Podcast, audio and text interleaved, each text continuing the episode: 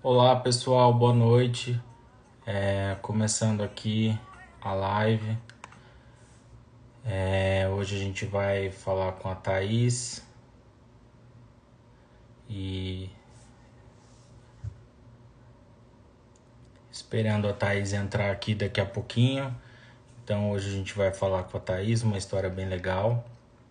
Ela vai falar sobre a sua história de vida em relação ao HIV é uma história bem bacana. Eu pude conhecer algumas coisas da vida da Thaís, ela já deu algumas entrevistas na TV e tal, então é, foi bem interessante. E aí a gente só está esperando ela, ela começar e aí a gente vai bater um papo com ela. Oi Fer, tudo bem?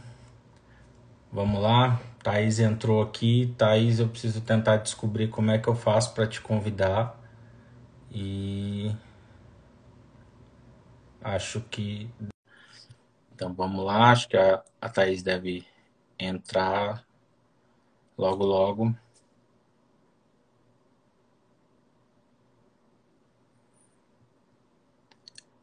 Acho. Será que deu certo? Gente, tem um, um campo de perguntas aqui nesse, nessa interrogação. Quem quiser fazer alguma pergunta para a Thaís, é, preferencialmente, né, vai nesse campinho aqui da interrogação para para que a gente consiga ver a pergunta com mais facilidade, porque se ficar só no comentário, pode ir passando e a gente não vê, tá? Então, de preferência aí, é, quem quiser perguntar alguma coisa para a Thaís, é, coloque nesse campinho aqui da, da, da pergunta. Eu mandei a solicitação para a Thaís aqui, eu não sei se ela conseguiu o que, que aconteceu, mas já já a Thaís entra e aí a gente vai bater um papo com ela. A ideia é que a Thaís conte a sua história, então não vai ser nada muito técnico, ela vai contar a experiência de vida dela. Eu vou perguntar algumas coisas de como foi essa experiência para ela e o ideal é que a gente termine essa live é, com saindo com uma uma, uma história de vida legal, uma história de vida literalmente positiva, onde a Thaís conseguiu é, passar por isso tudo. Thaís, eu vou te chamar de novo, eu não sei o que, que aconteceu. E aí, assim, ela conseguiu passar por isso, conseguiu... Olá, tudo bem, Thaís? Oi, oi, agora sim. Você está me escutando bem? Oi, vocês. Também, te ouço bem. Pessoal aí comenta na live se estiver escutando tudo direitinho também. E então, primeiro, Thaís, agradecer a você. Você foi muito solista, a gente não se conhece pessoalmente, a gente te encontrei pelo Instagram. Depois eu fui descobrir que eu já tinha visto sua participação na, na Fátima Bernardes, não tinha associado primeiramente o nome da pessoa, e você atendeu prontamente aí, a gente conseguiu é, marcar rápido. É, a ideia, Sim eu tô com essa ideia no mês de fazer algumas lives com, com mulheres, pelo mês, obviamente. E o primeiro assunto tinha uhum. que ser o HIV, uma coisa que eu gosto muito. E eu acho Sim. que é, a sua história, ela foge um pouquinho do que as pessoas conhecem um pouco da história do HIV, né? Uma doença que está ainda muito estigmatizada é, entre homens, gays, eu já vi até você falando que quando você descobriu o seu diagnóstico, você não tinha, você não se encaixava muito naquilo que você encontrava de informação. E a ideia, na verdade, é mostrar que a sua história pode se confundir com a história de qualquer um que está assistindo essa live, de que é uma realidade possível para todo mundo, independente de cor, de classe social, de gênero. Então, eu queria que você contasse eu, a, a gente podia dividir, é, você vai falando em alguns pontos e eu vou tentar entrar o mínimo possível, mas primeiro falar do seu diagnóstico e aí a gente uhum. comentar um pouquinho de como foi sua reação no primeiro momento, como você lidou com isso, é, depois como foi o seu, seu, seus relacionamentos até você se casar e depois a gente falar um pouquinho sobre a gestação e, e como foi tudo isso. Tá ok? Sim. Então vamos okay, lá, pode começar. Bom, aí é, essa parte acho que você falou é muito importante, né? As pessoas, é, a gente está aí em 2021 e ainda hoje a gente fala muito, tem essa relação muito, é, hoje em dia não tem muito a ver com o menino gay, É, acho que quando você vê uma pessoa hétero, mulher, no meu caso, mãe, assim, as pessoas falam, nossa, mas é, eu tinha uma outra associação. É engraçado que uh, passaram, sei, 40 anos do Bunda AIDS e ainda tem muito essa associação, né? E eu até estava falando com, com, uma pessoa na semana passada gravando um podcast, ele perguntou: é, Ah, essa pergunta é muito é, pessoal, mas você sabe como você se infectou? Eu falei: Não, é, isso para mim é muito tranquilo, né? Não é um negócio fechado. Eu me infectei pelo meu ex-namorado. Meu ex-namorado, ele, é, a, a, família e todos os amigos acreditam que ele não soubesse que ele tinha o diagnóstico, que ele tinha o HIV, e aí ele ficou muito doente, teve umas três pneumonias, foi internado, e nessa última internação dele ele foi piorando, só piorando, chegou a ser entubado, e aí ele não acordou mais, quando ele estava assim no leito de morte mesmo, a família resolveu contar que o que ele tinha não era é, a pneumonia como infecção no hospital, que foi a, a, a, história que eu tinha desde o início, era a AIDS propriamente dita, e a AIDS já nesse é, estágio avançado, e muita gente é, algumas pessoas também têm essa visão de, ai, nossa, não mata, é só você se cuidar, é só você tomar um remédio. É, e, e, sim, se você não se cuida, realmente você morre como aquela coisa estigmatizada da época do Cazuza, que é o magro, uma coisa muito, muito pesada, né? É, e aí, é, ele veio a falecer em 2014, né? Logo, logo depois que a família me contou, eu fiz um teste rápido, é, que você faz esse teste, você faz aquele com furo dele sai em 15 minutinhos e obviamente deu positivo, né? Eu transava com ele sem preservativo desde o início da nossa relação. É, e para mim foi, as pessoas acham que o meu choque foi naquele momento que eu peguei o exame, mas para mim o choque mesmo foi é, quando a família me contou no hospital, porque naquele momento eu já achava, eu já tinha praticamente certeza que eu tivesse, né? Então é, o meu choque não foi quando eu peguei o exame, quando eu peguei o exame era mais uma é, comprovação do que eu já com certeza esperava. E foi, é muito difícil, né, você pegar um diagnóstico desse, porque é, por mais que eu soubesse algumas coisas sobre HIV e AIDS, eu não tinha é, tanta informação, porque como eu não vivia isso, não tinha pessoas próximas a mim que tivessem vivido, então eu sabia uma coisa mais superficial, né? Eu nunca tinha entrado muito a fundo. Acho que a partir do momento que você passa por outro lado, que você começa, é, obviamente, a se interessar mais e querer saber todos os detalhes. Até então não tinha tanta noção de tanta coisa, né? Então, naquele primeiro momento, foi lógico um choque, né? Acho que todo mundo passa por esse luto de você digerir isso, não só né, para HIV, né, doutor Mário? Para, acho que para vários diagnósticos de doença ou de, de várias coisas que são um pouco mais pesadas, assim, todo mundo tem sua fase de luto para você é, digerir, passar por isso e seguir adiante. Comigo não foi diferente, né? Eu também tive é, toda essa fase. E você Eu teve... acho que aí E você teve que lidar com o óbito do seu companheiro também, né? Foram duas situações, né? uhum. né? Não foi só o diagnóstico, né? Você teve uma perda é, pessoal também, né? Então é, é uma situação ainda mais complicada, né?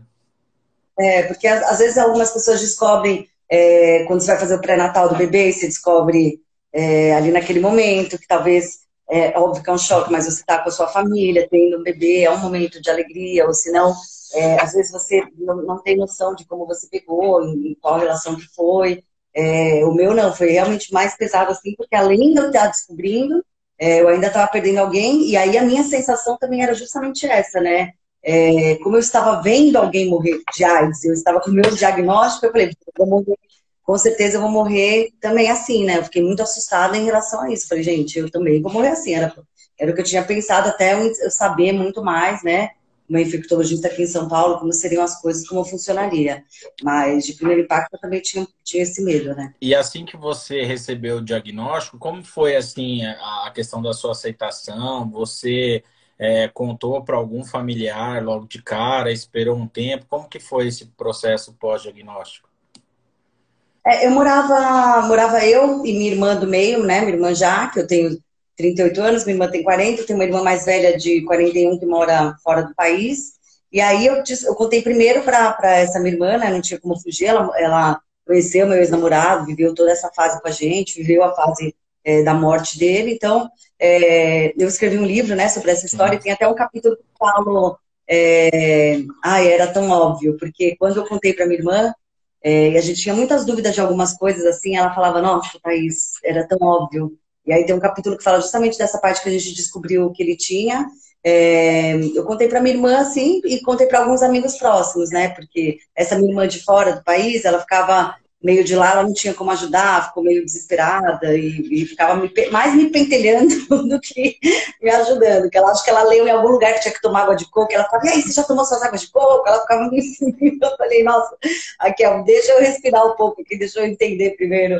E, a, meus amigos próximos, assim, porque a, a, minha ideia também, o doutor Mário, era eu primeiro digerir e, e entender, para eu poder estar tá, tá bem para contar para as pessoas, né? Eu acho que é, e foi a melhor decisão que eu tomei, assim, isso eu estava com uma psicóloga, né, para suportar tudo isso, porque justamente foram várias coisas, não foi só o diagnóstico, foi a perda de alguém, a perda de alguém de uma maneira muito trágica, que eu acompanhei toda essa parte do, desde quando ele estava bem até o enterrar o ex-namorado, então é, é, foi, foi tem um luto a mais aí, mas eu acho que depois que eu entendi isso, assim, essas, essas, essas diferenças, é, vivi essa parte de, de, de entender e digerir, e não ficar naquele mood também de não querer sair daquele lugar, né? Eu entendi que aconteceu, eu não tinha muito controle de algumas coisas que, que aconteceria racionalmente, o que, que eu poderia fazer naquela situação, né?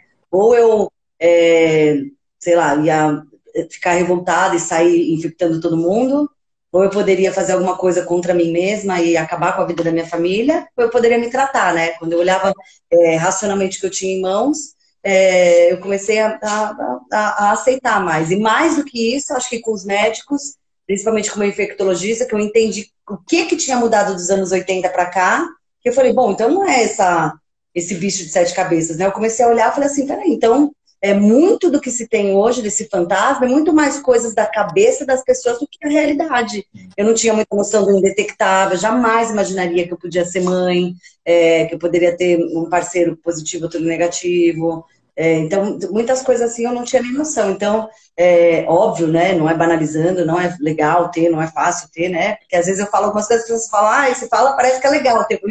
não é que é legal ter. Quero dizer que, óbvio, a longo prazo eu vou ter é, algumas, talvez algumas sequelas aí, mas é, é, possível viver e viver super bem. Então, quando eu entendi isso, acho que foi o mais fácil, assim, para digerir entender a realidade, né? Não ficar fantasiando milhões de coisas. E você teve algum problema, assim, de, de aceitação de familiares, de amigo, alguma rejeição no início, não?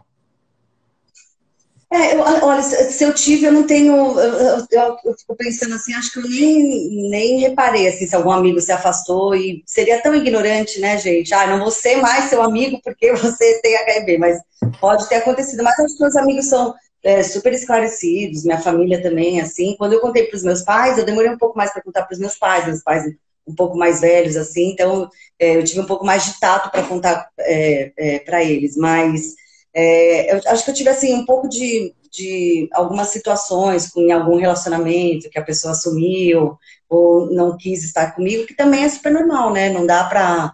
É, não é todo mundo que está pronto, as pessoas têm é, talvez receio de, de estar em perigo. É, por mais que você tá, dê informação para a pessoa, a pessoa é, talvez não queira, não queira enfrentar isso com você e talvez ache que aquilo não é, é muito amor, né? Porque a pessoa não está preparada, não está afim daquilo. É diferente, exemplo, do meu marido. Quando eu contei para ele, ele para mim, ok, eu chamo pelo que você é, não pelo que você tem. A gente tá junto nessa, só quero entender como seria para mim, os riscos para mim e os riscos para um futuro bebê que eu gostaria de ter. E a gente foi entender com médicos o que, o que, o que isso era possível, mas muita gente não tá afim e é ok também, né? É, e aí é importante, é. né, Thais, para quem está assistindo a live e não é, não conhece tanto esse universo, é, o paciente ele conta o diagnóstico dele para quem ele quiser e quando ele quiser, né? Então você pode ter mais ter sentido a necessidade de contar para sua irmã que estava ali mais próxima e contar depois para seus pais ou nem ter contado para nenhum deles, né? Então o paciente tem esse direito de expor para quem ele acha que vai ajudar ele, né? Ele não é obrigado a contar nem, nem para os parceiros antigos. É, é, se entende-se que é, se você transou sem camisinha, você correu risco. Então você não tem que cobrar das outras pessoas que as pessoas te avisem. Se você hoje tem é, sistemas de testagem que você pode comprar na farmácia e entregar na sua casa, você pode no posto de saúde fazer, não dá mais para julgar o outro que não quis te contar. Né? Então acho que e ter essa rede de apoio ela é muito importante, mas ela é sempre uma incógnita para o paciente. Né? Ele não sabe como as pessoas vão reagir àquilo, se a primeira resposta vai ser boa, vai ser de alguém que vai trazer é, para perto de você ou vai se afastar. Isso é muito, infelizmente, a gente ainda escuta é, muitas histórias de pessoas que é, não tiveram boa recepção da família, dos amigos. Teve muita gente que ainda sofre com essa, com esse momento do, do contar, do, do diagnóstico, né? Mas avançando um pouquinho mais, eu, eu li que, é, então, desse, quando você descobriu até você se casar, você teve alguns relacionamentos. Né? Acho que não, o seu marido não foi, acho que a, o próximo parceiro não. seu. Como é que. Essa, é essa eu acho que uma das grandes dificuldades da maioria dos pacientes também. Como é que era para você isso? Você abriu o jogo logo de cara? Você só se protegia e protegia o parceiro? Como é que você lidava com isso e como, como foi a recepção das pessoas em relação a isso? É, é, é, muito delicado isso. Até algumas pessoas perguntam: ah, você não tem raiva, por exemplo, do seu ex-namorado? Eu falo: não, gente, é o que você falou. É, eu nunca me cuidei, sabe, doutor Mário? Eu nunca pedi um, um exame para ele, eu nunca pedi pra gente usar preservativo, então eu não posso chegar e falar assim, ah, ele me infectou. Lógico, se ele soubesse, ele poderia ter tomado mais cuidado, mas se ele também não sabia, eu também nunca me cuidei, então eu não posso nem culpar alguém, né? Em relação ao relacionamento, muita, depois que eu escrevi o livro, que eu recebo muita mensagem, muitas pessoas me perguntam isso, acho que talvez seja mais difícil essa parte que é, que é muito delicado. É, eu sigo uma linha que é uma coisa muito pessoal mesmo, aí cada um tem tem aí o seu approach. É, e eu sempre falo a mesma coisa, acho que você tem que contar quando e para quem você se sentir confortável. É, muita gente, tem pessoas que nunca contam, né? Que ficam aí 20, 30 anos com alguém, a pessoa não sabe da sorologia do outro. É, tem pessoas que já contam de cara. Eu tinha uma estratégia que era assim, eu, é, eu como eu estava indetectável, eu não contava de cara, né? Se acontecesse alguma coisa, eu, eu me cuidava, cuidava do parceiro e tudo mais. Se ficasse um pouco mais sério, eu tinha essa conversa porque, para mim, também eu acho que em algum momento a pessoa tem, tem o direito de saber, já que a, gente, tá, sabe, estamos tudo bem que eu esteja detectável, que está tudo ok, mas a pessoa está tendo relações sexuais comigo, acho que, que em algum momento ela poderia saber, mas poderia não contar. Muitos ativistas, a galera da AIDS, acho que, que você não é obrigada a contar e, e, não conte nunca. Então, eu sempre usava isso e eu tive várias reações em relação a isso. Gente que é, super aceitou e a gente terminou por outros motivos que não tinham nada a ver e que eu acho que foi muito importante eu ter tido esse, esses, essas primeiras é, relações, as, as, primeiras vezes que eu contei eu ter tido esse tipo de apoio, acho que me deu muito mais segurança para os próximos. É, tive pessoas que nem deu tempo de contar, que ficou uma ou duas vezes e, e nem cheguei a abrir, mas também é, sempre cuidei da pessoa. E é, mas eu nunca contava de cara, assim, acho que também nem cabe, assim, sabe? Não tinha algumas situações já de cara. Então eu tinha esse um pouco de tentava conduzir assim. É, mas eu tive várias reações, e tive pessoas que eu contei que nunca mais sumiram do mapa. É, teve gente que falou, olha, eu não quero mesmo, não estou pronto, não, acho que eu não consigo ficar com alguém, acho que é um pouco pesado para mim. Falava, okay, tá e você falou uma coisa que é importante, né? Então, assim, quando é, a pessoa tem carga viral indetectável, ela está usando a medicação, ela está com carga indetectável há pelo menos seis meses, ela não transmite por via sexual. Né? Então, isso é algo, é, um, é uma coisa bem definida, mas definida aí nos últimos anos, e que eu acho que traz ainda mais segurança para o paciente. Né? Ele não. É, ele teve uma relação, ele sabe que ele não vai transmitir se ele, se ele tem os exames dele em dia, se ele está usando. Eu acho que isso é, é, deixa ainda mais tranquilo o paciente para não contar né? Tanto que Sim. acho que muita gente não sabe, mas é mais seguro ter uma relação desprotegida com alguém com carga viral indetectável do que com alguém que não conhece a sua sorologia. Então, é, tá. se o paciente que vive com HIV hoje tem a obrigação de contar, então todo mundo tinha que fazer exame assim que tivesse uma relação sexual e a gente sabe que isso não é, é a realidade, né? Eu acho que é, é. a, gente, a gente precisa muito é, transmitir essas informações para as pessoas. Né? Eu acho que o preconceito vem muito da desinformação, é que nem você falou. A gente, a gente que está na área, que está acompanhando, a gente consegue enxergar muito claramente como a epidemia foi mudando ao longo dos anos, mas ainda para o povo, para a população geral, ela é aquela mesma doença do, da década de 80, início da década de 90 é, querendo ou não, a morte ela, ela traz muito mais comoção e muito mais notícia do que as boas notícias que aconteceram ao longo dos últimos 20, 30 anos, né? a gente evoluiu e avançou muito. É, a, a, carga viral indetectável, sem transmissível, eu acho que é até hoje o maior avanço que a gente teve é, para a população. Tira um peso muito grande das pessoas para que elas possam se relacionar com liberdade, sem, como você falou, sem a obrigação de se expor.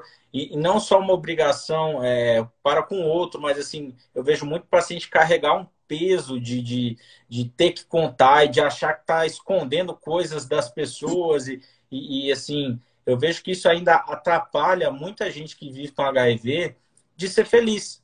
A pessoa vive carregando como se ela fosse uma criminosa que tem um, algo é. que alguém pode descobrir um dia e acabar com a vida dela.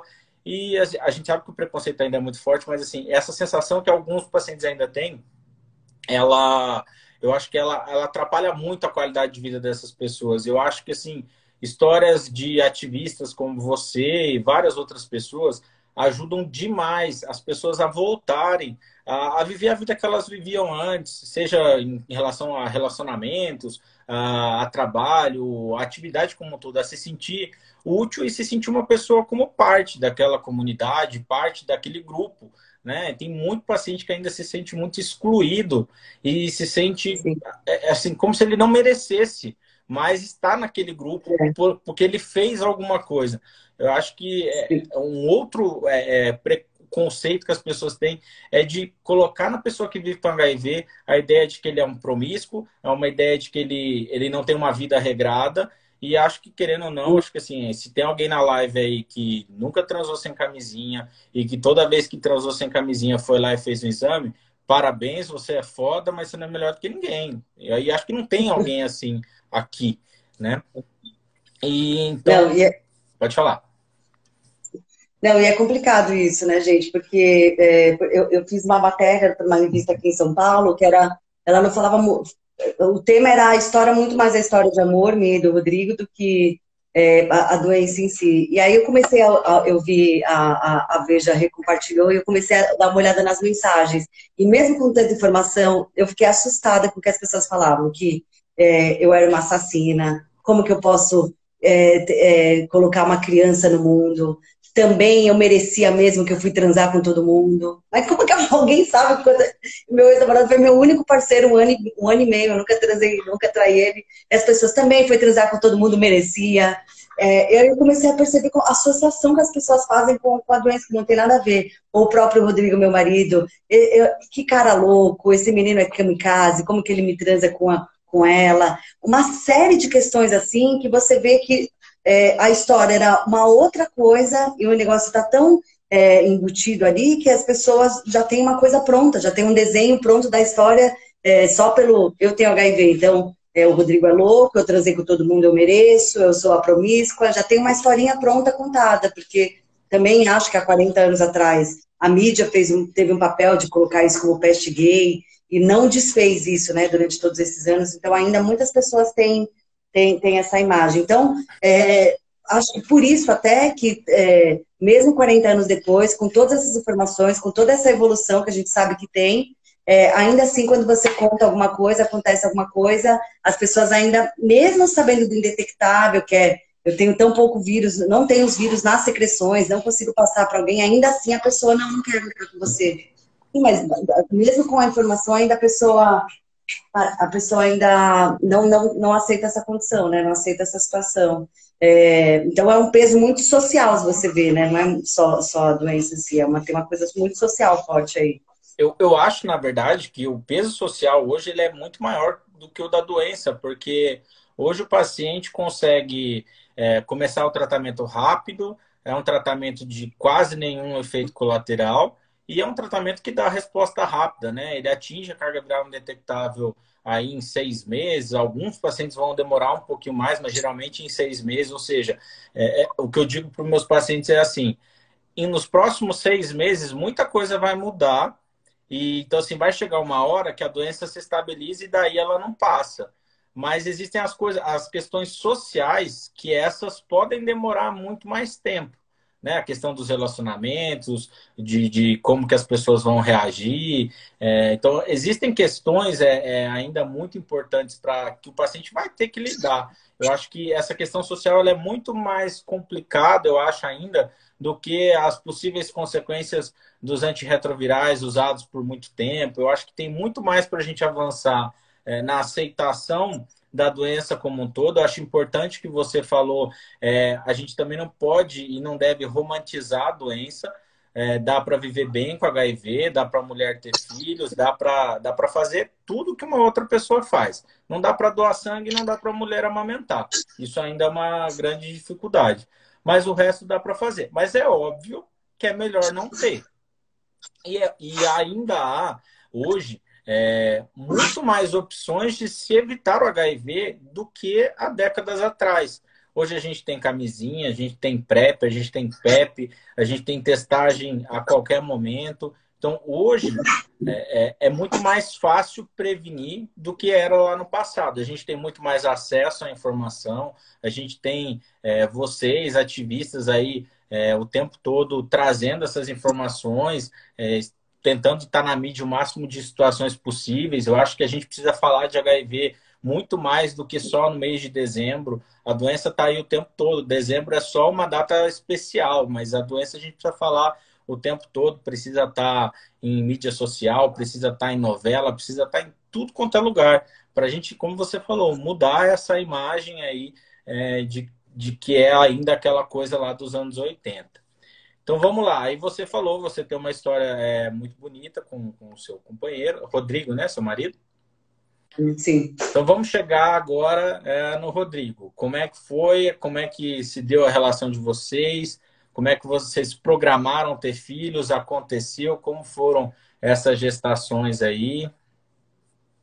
É, e, o que você falou agora há pouco também, é, eu, eu, senti isso também. Eu tinha uma, um, meio que uma culpa assim, e acho tanto uma culpa que eu, é, eu achava que eu não era digna, talvez, de viver um relacionamento. Então, assim, eu tive uma fase de fugir, de não querer me relacionar com ninguém, porque eu achava, poxa, essa pessoa merece alguém melhor do que eu, merece uma menina mais saudável que eu. Ah, eu não quero colocar essa pessoa dentro dessa minha história, é muito triste. Eu tinha umas coisas assim que eu mesma é, meio que me boicotava, assim. Então, na época que aconteceu tudo isso, a morte do meu ex-namorado, eu trabalhava é, na Samsung, né, que era estava no meio do furacão, uma, uma super empresa. Fui para a Sony, que era uma empresa japonesa, que é muito bacana também, e lá é, eu conheci o Rodrigo, que ele era meu amigo, a gente trabalhava junto. Ele viveu essa parte do, do, da morte do meu ex-namorado. Eu não entrei em detalhes do que ele morreu, né?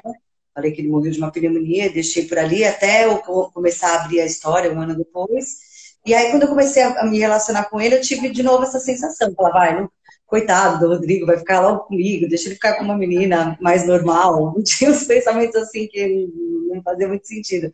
E aí a gente foi se apaixonando, se apaixonando, foi ficando junto, e aí aconteceu isso, né? Eu sempre trazei com ele com camisinha, poderia ter transado sem, pensando no indetectável, mas aí também achava que essa, essa decisão de tirar o preservativo não deveria ser minha, então é, eu sempre cuidei dele assim. Aí depois de um mês, um mês e pouco, a gente foi ficando foi ficando mais sério. Ele morava sozinho, morava sozinho, ele praticamente estava morando lá em casa. E aí eu falei, bom, vou ter que contar em algum momento, não dá mais. Eu também já não estava me sentindo muito confortável. Eu queria. É... Tem gente que nunca conta, também respeito, mas eu queria que ele soubesse. Parecia que é, ele não sabia de tudo, né? Que era meio uma farsa. Eu queria que ele soubesse e, e ele tomasse essa decisão. E aí, numa viagem, é, é, estourou a camisinha, não tinha eu não estava preparada para contar naquela hora, e ele falou, é, a gente tinha bebido um pouco, ele estava morrendo de rir, estava lá, uma super brincadeira, assim, eu fiquei muito nervosa, é, por mais que eu estivesse indetectável, e aí ele falou, nossa, calma, Thaís, eu não tenho nada. Eu falei, mas eu tenho, Rodrigo. Meu ex-namorado não morreu de pneumonia apenas, morreu. Aí contei a história inteira, aquela choradeira e tal.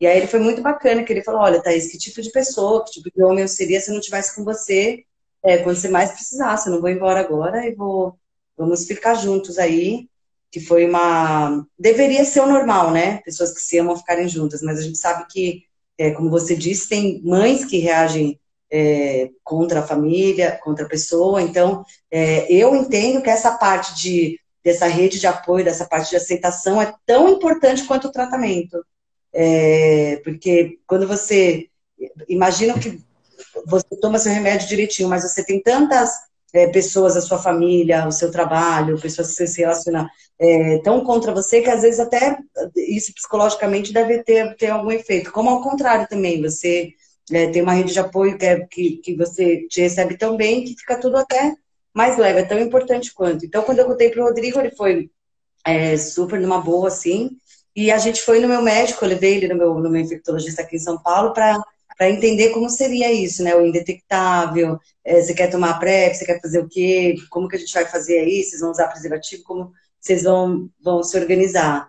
E aí, por decisão nossa, né, minha e do Rodrigo, ele falou, bom, já que a Thais está indetectável, ela faz tudo direitinho e a, e a gente acompanha aí, eu vou, eu optei por não usar preservativo porque é, a gente tem um relacionamento fechado, assim espero, né, imagino eu, e aí não sei. e aí a gente ele falou, bom, como eu tenho um relacionamento fechado, então, é, e a Thaís segue indetectável, ela toma tudo direitinho, faz o acompanhamento. E desde que eu comecei a tomar também eu fiquei indetectável muito rápido, eu fiquei em quatro meses e sigo indetectável até hoje, é, faz seis anos. E, e aí nem a PrEP a gente toma, né? O Rodrigo toma, né? Ele falou, ah, acho que não. Se tem vários estudos que comprovam que indetectável, mesmo que intransmissível, e nunca aconteceu nada diferente disso, acho que não tem porquê. Acho que é uma segurança mais, mas não teria porquê. E aí até as pessoas perguntam, né, como que eu engravidei, se foi inseminação, é, quanto que eu gastei para engravidar, eu falo, não, gente, eu engravidei pelos meios normais mesmo, transando, assim, não porque a gente é, optou por isso, e os, e os, dois bebês, eu tenho dois filhos, os dois foram é, normalmente, assim, mas por uma escolha nossa, obviamente. Aí, depois que a gente entendeu como seria a gente como casal, Aí o Rodrigo ficou muito seguro, aí já a minha família já sabia, já a gente já conversou para sentar, conversar com a família do Rodrigo, a gente foi entender como que era possível, eu queria muito ser mãe, eu já estava com 30 e poucos anos, o Rodrigo também com 30, 34 na época, e a gente foi entender essa parte da maternidade, né? Que uma, você tem que tomar uma série de cuidados aí, mas que não era impossível, e óbvio que tem alguns medos, que acho que só da, a maternidade em si já traz muitos medos, né? Mas é, eu tinha, obviamente, como toda mulher tem, muito medo de passar para o bebezinho, mas eu entendi que se eu fizesse todos os protocolos bonitinhos, o risco era. É, aliás, só de eu estar indetectável, o risco para o bebê já era muito baixo, né? E aí, seguindo todas essas, essas fases aí do não amamentar, é, de tomar o AZT no, no, no, no intraparto, que nem precisava, né, estando indetectável, era mais se, se naquele momento eu deixasse de ser indetectável e tem o AZT no intraparto, o bebê tomar o xaropinho nas primeiras semanas, é, também para isso não porque ele nasce com, né, e depois ele é negativado, é para minimizar a zero o risco mesmo, e aí eu entendi que poderia é, ser bem normal, né. Quando a gente fala de amamentação, por exemplo, aqui no Brasil, é, a gente não pode amamentar, mas na África, que as crianças morrem, alguns lugares da África que as crianças morrem de fome, de desnutrição, lá mesmo com HIV você já pode amamentar, né, então é, tem ainda essas coisas mais regionais, porque é, eu queria muito ter amamentado. Ah, o governo, onde eu retiro meu remédio? Eu retiro também esse kit, né, para mulher com mãe HIV, que vem também um comprimido que você toma no dia da maternidade, que inibe a lactação, quando o leite desce, ele já corta, você já nem, nem produz leite. Também muitas mães me perguntam, ah, o que, que eu vou falar? Meu Deus, minha família não sabe. Eu falo, você pode falar que você não teve leite. É muito normal mulher não ter leite, e aí você, para você contar em todos os momentos. Mas é, minha experiência na maternidade, uma maternidade particular aqui em São Paulo, teve aí algumas ressalvas, né? Acho que depois que o bebê nasceu, as meninas tiveram muito cuidado na hora de tirar o bebezinho da, da sala para amamentar, para dar o leite, para dar o, o, remedinho. Acho que como elas não sabiam quem sabia ou não na hora ali das visitas, elas tiveram muito cuidado, mas antes do teu bebê, é, que elas estavam meio perdidas, acho, assim, elas entraram numa sala com um monte de grávida e ela, quem é do HIV? Você é do HIV? Hum. Falava, gente, olha, eu sou muito tranquila, mas assim, se é uma menina que tá mais, que não quer falar, que era uma coisa mais escondida, é inaceitável, né, uma enfermeira chegar é, e ter esse tipo de conduta. Mas são coisas que eu, eu fiquei pensando, gente, se no particular assim, imagina numa rede pública, numa cidade super afastada, né? Mas acho que depois dessas que a gente entendeu como casal e como seria a maternidade, a decisão foi, foi tranquila, a gente fez todo o acompanhamento e deu tudo certinho. Tá, então vamos lá. Pessoal que quiser fazer pergunta, vai no íconezinho ali de interrogação, porque fica mais fácil para eu ler aqui, senão os comentários a pergunta some. É, então, alguém perguntou aqui a diferença de HIV e AIDS. Então, HIV é um vírus, a Thaís vive com HIV. A Thaís está tratando. Se a Thaís abandonar o tratamento ou por algum motivo o tratamento dela falhar, que só vai acontecer se ela passar a tomar o remédio errado ou parar de tomar, a doença pode avançar para uma fase onde a imunidade fica mais baixa. Nessa fase, uma série de outras infecções ou outras complicações aparecem e essa fase a gente chama de AIDS. Então, a Thaís provavelmente é uma pessoa que vive com HIV. Ela não é um paciente na fase AIDS. Falando de vive com HIV, AIDS, é uma outra coisa que a gente precisa também repassar para as pessoas. A gente deve se reportar as pessoas que vivem com HIV como pessoas que vivem com HIV. É uma mulher que vive com HIV, é um homem, é um gay, é trans que vive com HIV. Termos como aidético, soro positivo, a gente evita, porque para quem está recebendo essa denominação, isso pode trazer algum constrangimento. Do mesmo jeito, você pode chamar uma senhora de idosa e ela, acho que é o mais correto, você chama ela de velha e aí ela pode se sentir ofendida. Então, se a gente não quer magoar alguém, a gente pode e deve usar os termos mais corretos. É, você chegou, Thaís, a fazer é, consultas e atendimento pelo SUS ou sempre foi na rede privada? Agora eu estou fazendo pelo SUS, né? Eu saí do meu. A, a Sony fechou a operação no Brasil, eu perdi meu plano de saúde. Aí eu comecei a passar no CRT, né? Que é o Centro de Referência e Treinamento aqui em São Paulo. É, e é muito, muito, muito bom, assim. É, eu, chego, faço meus. Você já faz os exames, não precisa nem agendar, depois você passa com o médico e tira os remédios lá mesmo, é bem tranquilo, assim. É, eu só ouço falar bem, assim. Acho que por mais que a gente tenha perdido algumas coisas aí, ainda o SUS é super referência no Brasil, é bem tranquilo. É, no particular, é, ok, mas no SUS também atende bem. Não sei como que é a experiência, talvez para uma mulher trans, para um menino gay, como que é, mas assim, eu, eu, passei duas vezes só, mas achei bem, bem bacana, assim, bem estruturado. Não, senti falta de nada. É, Para quem também não, não vive nesse, nesse meio, não está ambientado, é, o tratamento da Thais é todo feito e financiado pelo SUS. É, você pode ir no seu médico particular, pagar a consulta aí pelo plano de saúde, mas a medicação ela é toda destinada pelo SUS então, a gente usa medicações que estão dentro de um protocolo nacional, é, e aí o médico escolhe, e aí o paciente vai lá e retira essa medicação. O Brasil é uhum. o maior serviço público de tratamento de HIV. A gente já foi várias vezes é, renomeados e, e, admirados. O nosso programa ele é copiado em outros países. É sem dúvida uma das coisas no SUS que funcionam melhores. Acho que tratamento do HIV, o nosso programa de imunização, apesar dos pesares, mas o programa sempre funcionou muito bem. E a rede de transplante no Brasil são duas coisas que no SUS é, são quase que exclusivas do SUS e funcionam muito bem. Então a gente precisa lembrar aqui que é graças ao SUS que a gente consegue tratar ou pelo menos oferecer tratamento para todo mundo. Né? O ideal é que todo mundo é, conhecesse a sua sorologia, que todo mundo estivesse tratando a gente não atingiu a nossa a meta que a Organização Mundial de Saúde define, mas a gente está evoluindo e melhorando em relação a isso. É, tem alguém aqui, Thaís, que perguntou se você teve algum efeito colateral com os antirretrovirais. Como é que foi é, para você? Qual que é o esquema que você toma? Como é que foi? É, eu comecei a tomar um 3 em 1, que era um comprimido só, mas com três juntos. É, e aí, no meio do caminho, acho que depois de dois ou três anos de tratamento, é, aí senhor, você me corrige se estiver acho que se tem coisas mais novas que causam menos efeitos colaterais a longo prazo, o próprio Ministério da Saúde acho que troca, né?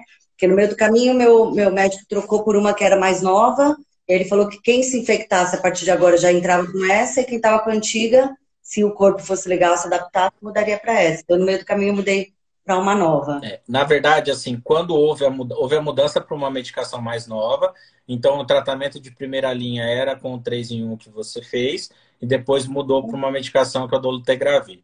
Então, é, dos três, dos três em um, mudou uma medicação. A troca, Isso. ela não é obrigatória. A troca era basicamente para tentar melhorar algum tipo de efeito colateral que poderia acontecer, facilitar a adesão, o efavirenz tinha que ser à noite, outra medicação pode ser em outros horários, mas aquele paciente que já estava adaptado com 3 em 1, ele pode continuar com 3 em 1 até hoje, não foi trocado de todo mundo. Já aconteceu, ah, tá. Já aconteceu em alguns momentos onde alguns remédios foram retirados porque surgiu drogas muito melhores. Aí foi feita uma troca quase que obrigatória porque uma medicação foi retirada do, do programa. Mas da troca do 3 em 1 para agora, é, essa troca não foi obrigatória para todo mundo, não. Ah, tá. Bom, e aí acho que é, a gente decidiu trocar, então, por algo mais novo, mas não porque eu, eu, eu, não tivesse adesão. E eu tinha um pouco de sono quando eu comecei a tomar, e eu tomava sempre à noite, continuo tomando à noite, para mim é, é, o horário que mais me adapto. É, eu tive efeitos colaterais quando eu, é, eu, decidi ficar grávida, e aí eu comecei a fazer alguma série de exames para eu tentar ficar grávida, e quando eu fiz, em um desses exames eu descobri que eu já estava grávida. E meu médico tinha falado, olha, Thaís, quando você decidir ficar grávida, é, vamos conversar com calma, porque a gente vai ter que mudar talvez algum remédio, tem um composto do seu remédio que é um pouco perigoso para formação do bebê. E aí, quando eu fiquei grávida, eu liguei para ele, desesperada, falei, meu Deus, eu já estou grávida, e agora? Ele falou, bom, vamos tentar mudar. Eu mudei para um outro esquema, é, acho que eram cinco comprimidos por dia, num horário diferente. E esse eu tive todos os efeitos colaterais, assim, que eu sempre li, né? Diarreia, mal-estar, eu passei muito, muito, muito mal mesmo. E aí a gente sentou para tomar essa decisão. Olha, ou você segue com esse, e a gente vai até o fim da vida e você vai, né, vai ter que lidar com esses desconfortos todos, ou você, ou a gente fica com aquele. E como o risco é muito baixo, talvez a gente, já que você se adaptou com esse, vamos continuar com esse. Então, eu segui com aquele que eu tava, e os bebês nasceram super bem. Mas só nessa transição que eu tive muitos efeitos. Agora, esse que eu tomo, eu nunca tive nenhum efeito colateral. Eu acho que também tem muito do, de como você recebe, né? Eu recebo isso como, putz, não assim, ai meu Deus, que saco, tenho que tomar um remédio todo dia. Eu recebo, putz, obrigada à medicina por ter alguma coisa que faz eu ficar viva mais um dia. Então, eu recebo já mentalmente como, como uma coisa muito boa, né? Não como sendo uma coisa ruim. Acho que também isso conta, mas nunca tive nenhum efeito colateral, assim, é, mais pesado. Quem, quem não engoliu a doença vai ter muita dificuldade para engolir o remédio, né? Vai ter muita complicação. Uhum. O dolutegravir, que é a medicação que você usa, é, ele pode causar, tem alguns estudos mostrando que ele pode causar problema no tubo neural da criança, então isso acontece geralmente nas primeiras semanas. Então, o ideal é que a mulher que queira engravidar, ela avise o médico para fazer a troca antes. É, já teve estudo que uhum. trouxe dados muito preocupantes, depois teve estudos que mostraram é, resultados melhores. E aí é, é possível ela trocar enquanto ela está gestante e depois ela voltar para o esquema habitual dela, porque hoje no programa a gente escolhe sempre o medicamento mais fácil para o paciente. Então, aquele que é mais fácil para ele tomar, que tem menos comprimido. Então, é importante ressaltar também para quem vive com HIV que você precisa fazer o uso correto da sua medicação, porque se você não levar a sério o remédio que você está tomando agora, provavelmente, e falhar, né, os outros que virão vão aumentar a quantidade ou vão aumentar efeitos colaterais. Então, assim, você tá, provavelmente você vai estar sempre recebendo o que tem de melhor.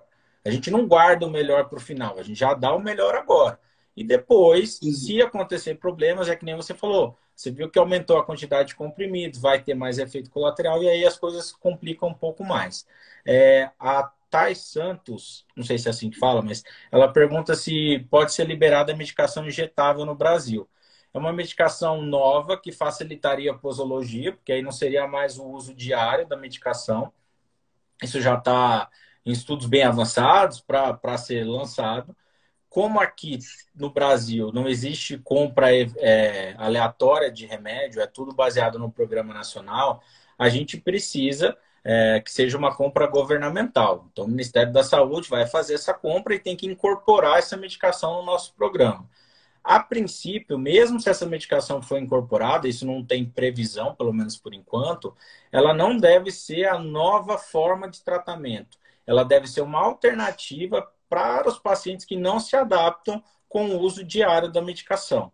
Porque ela não é necessariamente melhor, ela não é um remédio melhor. Ela é uma outra posologia que pode facilitar para aqueles que não estão tratando. Então, acho difícil a gente ter uma troca total do nosso sistema e todo mundo tomar injetado. Quem está bem adaptado com oral vai continuar com oral do mesmo jeito.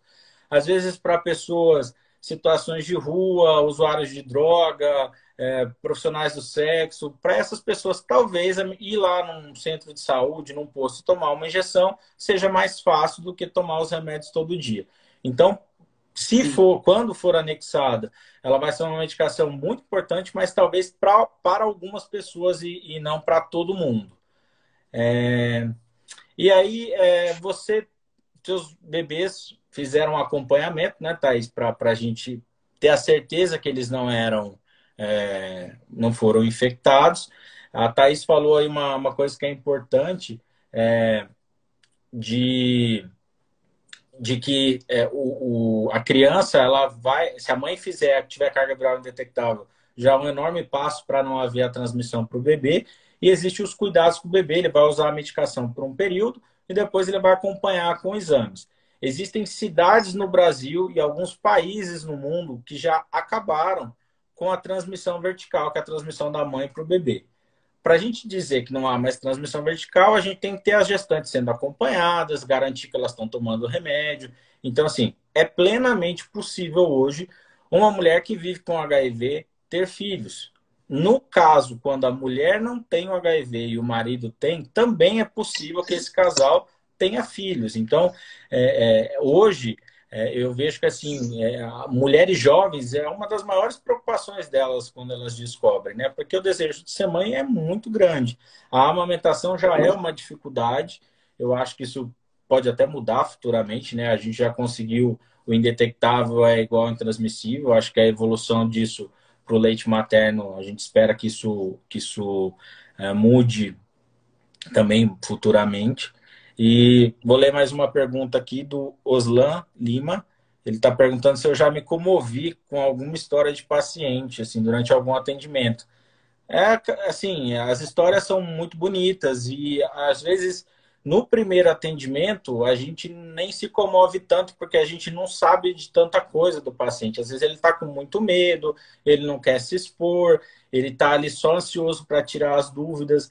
Mas ao longo de um acompanhamento, a gente tem histórias assim é, é, muito bonitas, sim. Eu tenho pacientes que eu carrego comigo e eu digo que, sem dúvida, a infectologia mudou o Mário. O Mário é uma outra pessoa depois que eu entrei na infectologia. Essas histórias de um mundo tão diferente do meu fizeram enxergar um mundo que eu não conhecia e que eu me fez muito mais tolerante, me fez uma pessoa muito mais preocupada em reconhecer o sofrimento alheio esse sofrimento vai muito além de dor, vai muito além de, de falta de ar. Esse sofrimento é muito mais amplo do que isso. E a gente, às vezes, é, recebe o um mérito por ter ajudado um paciente por algo que a gente nem sabe que fez. Às vezes a gente só escutou, às vezes a gente só estendeu a mão para ele conseguir tirar a dúvida dele, deu tempo para ele se explicar, explicou mais de uma vez se ele não entendeu. Isso são coisas que elas são tão importantes e que a gente vê que vai se perdendo ao longo do tempo, né? Pode se perdendo. Então, assim, eu aprendi demais nesse, nesse tempo todo. É, eu acho que histórias e ver histórias legais como as de você. É, eu tenho uma paciente que teve um filho e colocou o meu nome no filho dela, é, pelo cuidado que eu, que eu dei e tal. E, tipo, são coisas que não tem como dizer que isso não, não mexe com a gente, né? Não tem como dizer que, que isso não interfere na vida da gente, porque a gente a gente luta junto, né? Um paciente precisa do acompanhamento com o infectologista o resto da vida. É um acompanhamento para quem também não sabe. Quem vive com HIV não está no infectologista todo mês. Ele passa duas vezes no ano, mas dependendo se ele tem outras doenças, ele pode passar três, quatro, mas no geral, duas vezes por ano fez exame é suficiente. Não é uma coisa também que vai te atrapalhar a trabalhar, a ter sua vida. Você vai viver. Você vai viver e duas vezes no ano você vai no seu médico. Basicamente, é, é isso para quem está fazendo tudo certinho. É... Nossa, doutor Mário, você coisa assim sobre essa parte do médico, e aí, é, olha como é importante, né? O meu médico, quando eu comecei, quando eu fiquei, meu ex-namorado morreu, eu estava doente tudo mais, é, eu comecei a entender essa parte do, da carga viral, né, que é a quantidade de vírus no sangue, e a parte do CD4, que é a sua defesa. E eu falava para ele, eu falava assim, nossa, mas por que, que você quer que eu comece a tomar um remédio se eles traz, traz tantos efeitos colaterais, sendo que eu estou super bem. Por que, que a gente não espera essa carga viral ficar muito alta ou meu CD4 ficar muito baixo, que aí a gente começa começo é, a, a, tomar, para eu não ter que passar por tudo isso. E aí ele super paciente, ele, não, Thaís, ele entendeu que se eu começasse aquela, aquele momento, eu não ia ter adesão, né? talvez eu não continuasse. Então ele teve a preocupação de fazer eu realmente entender o quão importante era aquilo, que uma vez que eu começasse, a gente não tem até a gente ter a cura, eu ia ter que continuar. E eu não me entrava na cabeça isso, porque eu lia muitos efeitos colaterais. Um dos efeitos colaterais que eu tinha muito medo era a lipodistrofia, que é essa reorganização da gordura no corpo, que você fica com a bochecha mais magra e a barriga com mais gordura. E eu ficava desesperado com essa parte mais visual, né? E eu falava, não, eu não vou começar, não tem por que eu começar agora, não, não consigo entender por que, que eu vou passar por todos esses, vou ter que ficar com diarreia no meu trabalho, não tem como, eu não vou fazer isso, não tem por que, vamos esperar eu ficar ruim, quando a gente ficar quando eu ficar ruim, a gente começa o tratamento, eu médica, né? Não, quando eu ficar ruim, a gente começa.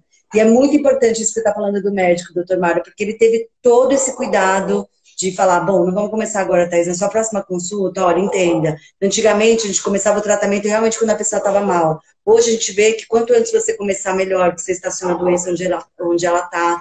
E aí, quando eu fui entendendo isso, uma vez que eu comecei, eu nunca mais larguei, mas é, você vê que, que é uma preocupação que talvez é, não é todo médico que é humanizado que poderia falar assim, ah, comece, se você quiser ter adesão, é problema seu, entendeu? Não, ele teve é, todo esse cuidado. É, e assim, uma das premissas do tratamento é que a decisão de começar o tratamento ela é do paciente. Cabe a nós orientar o paciente da necessidade, da importância. É, a gente não pode impor para o paciente, porque senão ele começa a tomar abandono, começa a tomar errado, e as consequências disso podem ser piores do que se ele não tomar. Então, a, a curto prazo, a gente pode é, explicar para ele, pra deixar ele refletir uma semana, alguns meses e discutir com ele de novo, ver se ele está afim. Porque se ele começa a tomar errado, isso aumenta o risco dele gerar resistência e aí a gente perde essas boas opções terapêuticas. Quem não quer tomar um remédio bom vai ter mais dificuldade de tomar um remédio que é mais complicado. É, a Flávia está perguntando se a, gente, se a gente pode dizer que o Brasil é um exemplo na luta contra o HIV. É sim, a gente é um, um excelente exemplo. Nós somos um dos poucos países que fornece medicação para todo mundo, seja brasileiro ou não. É, existem vários países europeus, vários países ricos, onde não há essa, essa liberação do remédio. Você se vira para comprar. Tem algumas vantagens de você ter algumas opções a mais, remédios coformulados, mas tem um custo que eventualmente muita gente não pode pagar. Então, se a gente não tivesse esse tratamento pelo SUS, a gente teria muito mais gente é, internada, a gente teria muito mais gente morrendo pelo HIV. E, e, uma das coisas também que precisa ficar claro, que há um tempo atrás aí lançaram a ideia de que é, deveria cortar o tratamento e tal, é que o tratamento ele é muito custo efetivo. Se você para de dar o remédio para as pessoas, elas vão adoecer, vão encher leitos de hospitais. Vai custar muito mais caro para o SUS cuidar do doente do que tratar. É muito melhor você ter um diabético bem controlado do que ele tendo todas as complicações, por exemplo. Então, e, e é muito mais fácil tratar o HIV do que tratar o diabetes, no sentido de manter o bom controle da doença. Né? Então, acho que isso é, é importante. Deixa eu ver se tem, tem mais pergunta aqui, gente. Eu, desculpa, eu não sou nada bom com esses negócios. Eu estou tentando me virar aqui. Ah, uma pergunta interessante. Elis, Elisângela perguntou quanto tempo uma pessoa vive com HIV sem sintomas. É, se isso for antes do diagnóstico, né, antes dela saber o diagnóstico, isso vai depender muito. Isso não é uma regra, mas é, do, da infecção até evoluir para a fase AIDS, onde as principais manifestações aparecem e fica mais fácil para o médico dizer, olha, isso aqui provavelmente é um paciente com AIDS, vamos testar é em torno de 5 a 8 anos. Existem algumas pessoas que evoluem mais rápido, algumas pessoas que vão demorar, às vezes, 10, 12 anos para desenvolver isso. Nesse período, até chegar à fase AIDS, podem aparecer algumas manifestações que vão dando algumas pistas para a gente. É, por exemplo, um adulto jovem que tem vários episódios de pneumonia não é comum. Então tem que se investigar se ele tem algum problema imunológico dentre eles, entre o HIV. Uma pessoa que começa a perder peso muito cedo tem que ser investigado também. Ah, então se eu perder peso eu estou com HIV? Não, pode ter um monte de coisa, mas ele entra nesse rol de investigação. É, aqui no Brasil, quem tem tuberculose obrigatoriamente tem que investigar o HIV. Então, é uma outra situação também. Então, tem alguns sinais que, as pessoas, que a gente pode ir percebendo, mas geralmente nesse período, até a fase AIDS, muitos pacientes evoluíram muito bem. Mas existem algumas coisas. Uh, febres que não são justificáveis, quadros de diarreia, lesões de pele. Existem algumas manifestações que podem nos indicar. O ideal é que toda pessoa que tem é, troca de parceiros no último ano, que faça sua testagem, pelo menos uma vez por ano. Quem tem mais trocas de parceiro tem que fazer testagens em períodos mais curtos. Ah, mas eu sou casado, tenho uma relação monogâmica. Então tá, então talvez você não precise fazer o exame todo ano. Então, basicamente, é, é isso. Eu vou deixar, pessoal, depois uma aba de perguntas para vocês fazerem. Eu vou responder. A Thaís também, eu mando para ela, ela responde. A gente está chegando a quase uma hora de, de live. Então, para encerrar, Thaís. Já? Foi muito rápido. Já. Foi muito rápido. Para encerrar, eu queria que você deixasse uma mensagem uh, para as pessoas que estão na mesma situação que você, é, ou que acabaram de receber um diagnóstico, ou que sabem de alguém, amigo, familiar, que, que vive com HIV, ou que descobriu agora. Queria que você deixasse uma mensagem para eles, é, e, e basicamente é isso. Sim. Não, acho que o que eu posso dizer aí, doutor Mário, é que, é, que é o que eu sempre falo, né? Eu até começo meu livro com isso, com o que, que você pode fazer com aquilo que você não pode mudar, né? Então, é, eu acho que muita coisa a gente não tem controle, eu não estou falando só do HIV, eu estou falando de um Covid, de você perder uma pessoa mais velha para essa doença, tantas coisas aí que a gente faz que a gente não tem controle, mas a gente tem controle do que a gente vai fazer com aquilo que aconteceu com a gente. Então, independente do que aconteceu com você, que você tenha seu momento de luto, que você passe por isso, mas que você saia desse, desse lugar, né? Que você não fique ali remoendo aquilo, que você é, tome as rédeas da sua vida e siga, porque é, o que você vai fazer com aquilo que aconteceu, isso é uma responsabilidade sua e isso você pode fazer, isso você pode mudar.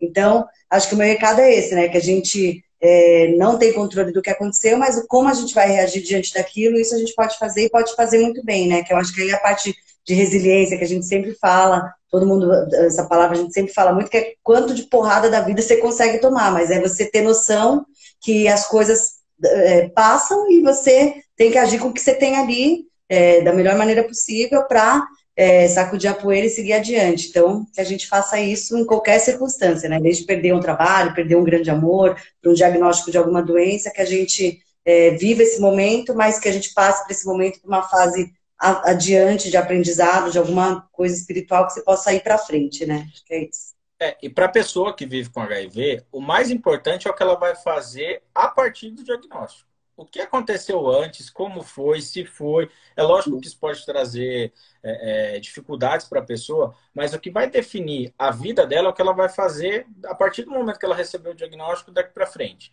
né? Como ela vai lidar. Então, Thaís, é, divulga o seu livro aí para a gente, onde a gente encontra, é, divulga ele aí para a gente, por favor. É, meu livro é o Cinco Anos Comigo, né, que conta toda essa fase. O site é 5 em número, anoscomigo.com, lá tem todas as informações para comprar, mas tem na Amazon, deveria ter em todas as livrarias, livrarias do Brasil aí.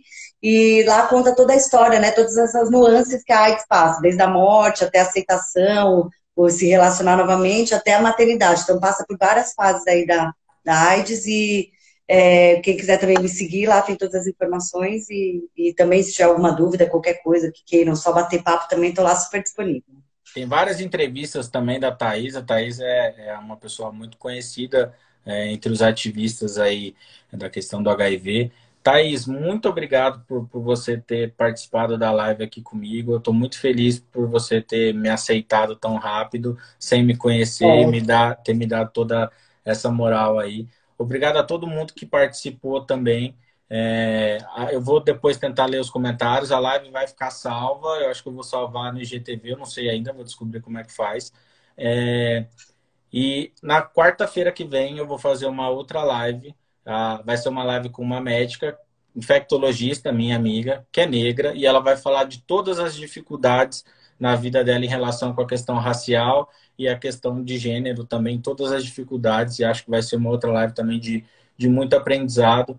É, eu queria que as pessoas, nesse momento tão difícil, onde a gente só escuta notícia ruim, de tanta preocupação, que compartilhem essa live. Acho que essa live traz para muita gente é, uma, uma, uma, uma esperança, é uma história de vida que tem um final feliz, é uma história de vida que poderia ser escrita é, de uma forma totalmente diferente. Lá no começo, estou com HIV, para na cabeça de muita gente essa história seria escrita de, to de todas as formas negativas possíveis. E a sua história de vida com certeza eu vi um monte de gente aí te elogiando, você é querida por muita gente, então acho que a sua história com certeza vai inspirar muita gente que vive com HIV ou não. A superação a gente tem que acontecer para todo mundo em vários momentos da, da nossa vida. E com certeza você é um, um grande exemplo aí de superação para todo mundo, tá bom?